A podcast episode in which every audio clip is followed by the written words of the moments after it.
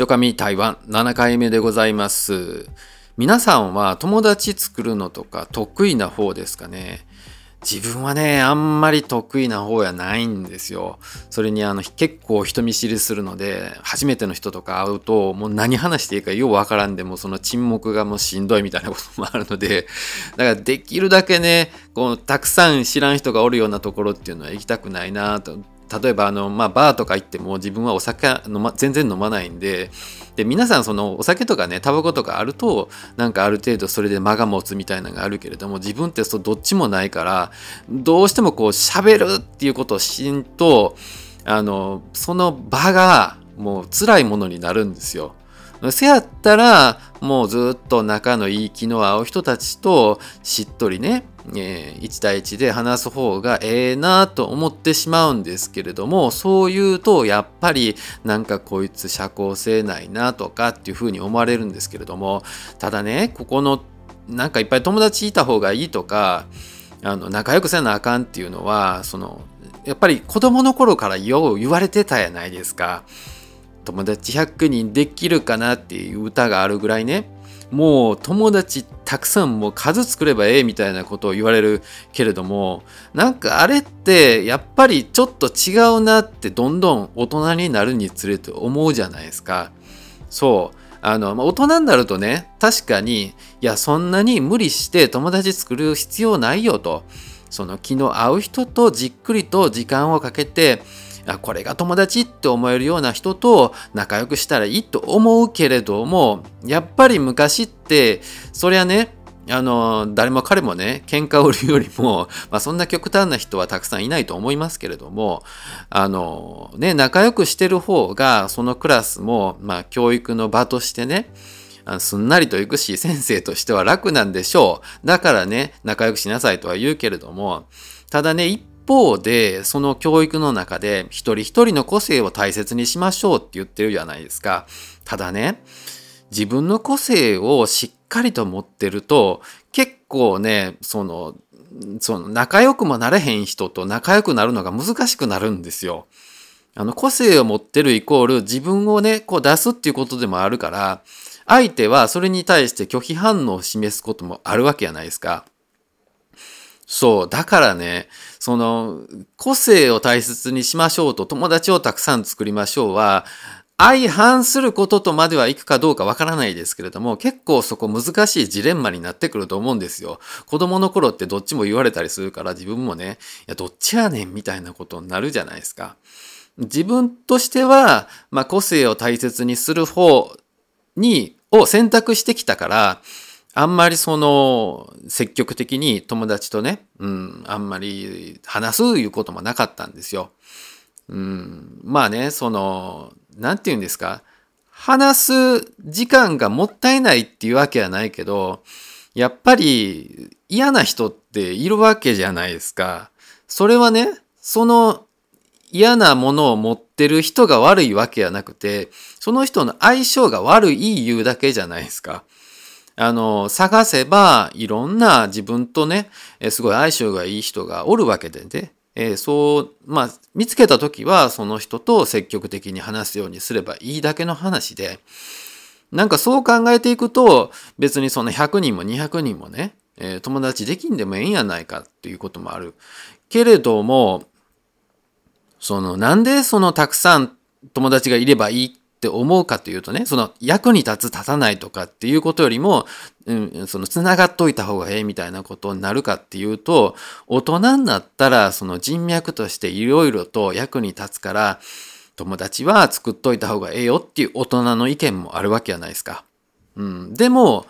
いや、人脈と友達は違うでしょと。うん、別にね、仲がええからって、なんかこうビジネス的なこと、がうまくいくかっていうとそういうわけでもないしね、うん、友達同士で会社立ち上げて仲悪なってもう解散してもうえらいことの借金も出て大変なことになりましたっていうこともあるわけはないですか。まあそれはねいろんなパターン考えたら何がええとかっていうことはないですけれども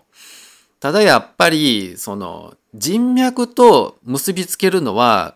人脈とその友達をたくさん作りましょうっていうこととね結びつけるのはちょっと、とうん、まあ、単純すぎないかなっていうふうに思ってしまうんですよね。いや、それね、うん、まあ、たくさん友達いるにはこうしたことはないけれども、うん、やっぱりそれってすごい難しいことやよなと思って、うん、得意不得意があると思います。で、結構台湾来てね、やっぱりその人脈というか、そういう友達関係、交友関係は広い方がええなと思ったんは、やっぱりね、こう、中国語喋れん日本人がこう行った時に、なんかこうトラブルにあった時に、その日本語喋れるね、えー、人がいると、やっぱりいろいろと助けてくれることもあるから、まあ、こんな時にはこういう人がいてくれてよかったなっていうことも確かにあります。うん。そりゃね、自分もそんなあんまり友達を作るのが苦手言うてもね、ある程度、まあそんなコミュニケーションは、うん、そんなに苦ではない方だから、まあここまでね、えー、こんな5年近くもやってこれたのかなって気もするけれども、うん、まあ、ただやっぱり、なんかもっと深い関係になるっていうと、やっぱり難しいです。うん、正直その、なんていうのかな。結構その、こっちの台湾の人って、っていうくくりにしていいのかどうかわからないですよ。うん、来てから、あの、感じたことは、うん、まあでも日本もそうなのかな？やっぱり、あの、インスタグラムとか、そのフェイスブックとか、とりあえず繋がっておきさえすれば友達っていう感覚はある。で、でも日本の場合は、いやあの人友達っていうほどではないけどもっていう表現があるぐらいで、その結構友達っていうことのハードルが高かったりするんですけれども、でも台湾の場合は、その一回でもね、その LINE とか Facebook でつながったら結構友達って言っていい的な ことになってるのかなって気もするんですよね。うん。だから、まあそれってね、あの、なんか外国、他のね、国行った時も確かにそんな感じはするんですよ。友達を作るっていうのが、行為自体がなんか変に思われるんですよね。その一回でもなんかコミュニケーション取ったりすると、もう、いやもうそれって友達という感じでいいんじゃないみたいな、うん、っていう感覚もあるから、あの、なんかこう、どこまでに行けば友達になるとかっていうのは、それぞれの感覚じゃないみたいなことはあるんですよね。うん、まあでもね、そんなこともあって、その友達ってどこまでを友達と言っていいかわからないから、いや、そんな LINE で繋がったぐらいで、その、なんかこちらをいろいろとね、その、助けてくれっていうようなことを言われても、いや、もうそのなかなか難しいなと思って、別にね、その自分がその人のことを助けたくないとかってわけはないんですよ。いや、ただね、言い方がいいかどうかわからないけれども、いやその困った時だけ友達みたいなことを言われても困りますよみたいなことになってくるんですけれどもいや皆さんそういう時って本当どうしたらいいですか？それはね金貸せとか言われたらそれはもう友達でもあってもそれはしんどいことですけどなんかちょっとしたお願いされた時にいや別にその人のことをすごい気に入ってるし